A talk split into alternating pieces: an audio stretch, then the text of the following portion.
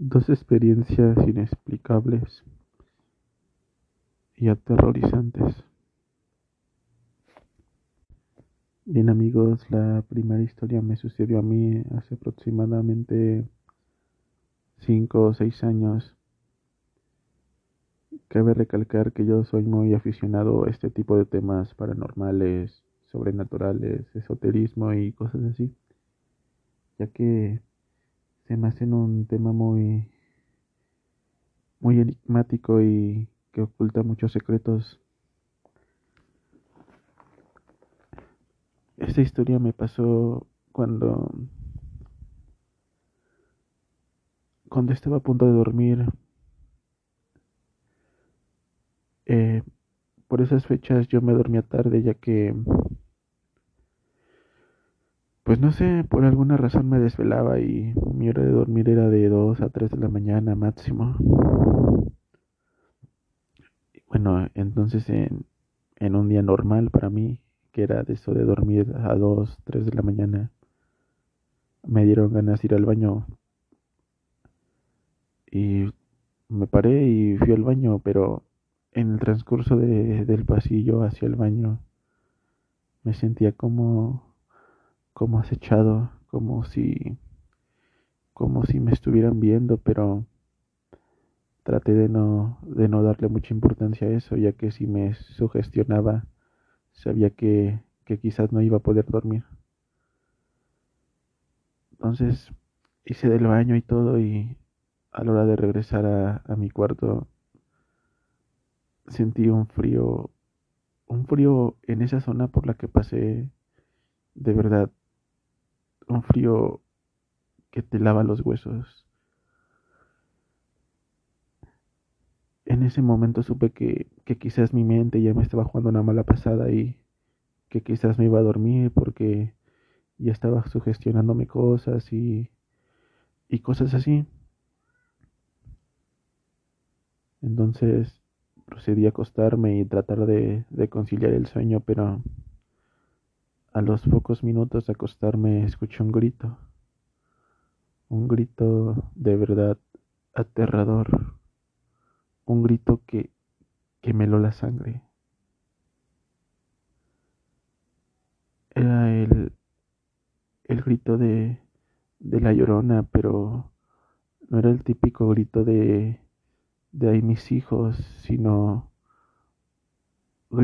un grito literalmente un grito, pero sumamente aterrador. En ese momento mis tímpanos, mis tímpanos me empezaron a doler y, y de verdad sentí que me iban a explotar. Sentí que me iban a explotar y quedé en shock. Mi cuerpo quedó inmovilizado, no podía moverme ni nada.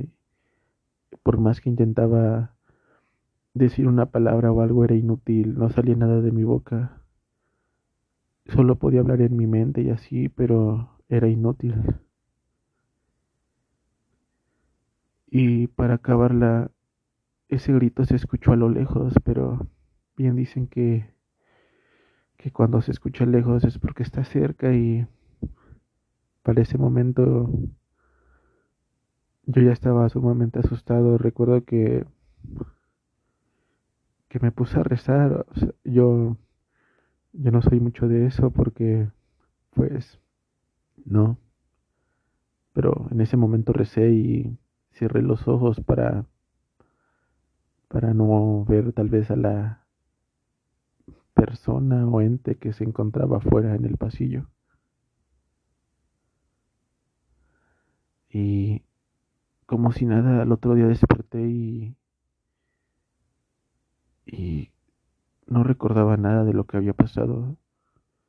Incluso pensé que, que había sido un sueño o así, pero todo, todo fue muy, muy raro y hasta la fecha recordar eso me, me provoca escalofríos.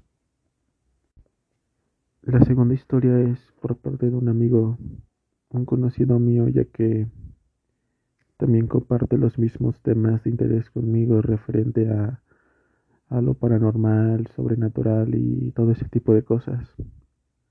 Él me comenta que una noche igual, por alrededor de las 3, 4 de la mañana, vi una luz, una luz altamente iluminante afuera de su ventana,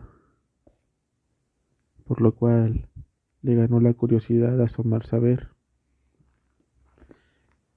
Y ya saben, bien dicen que la curiosidad mató al gato y en este fue el caso, ya que me dice que al asomarse desde su ventana vio, vio una gran bola de fuego flotando sobre el cielo. Me dice que de verdad era una bola enorme, que de fácil 20 kilómetros de diámetro. O sea, una bola de fuego enorme.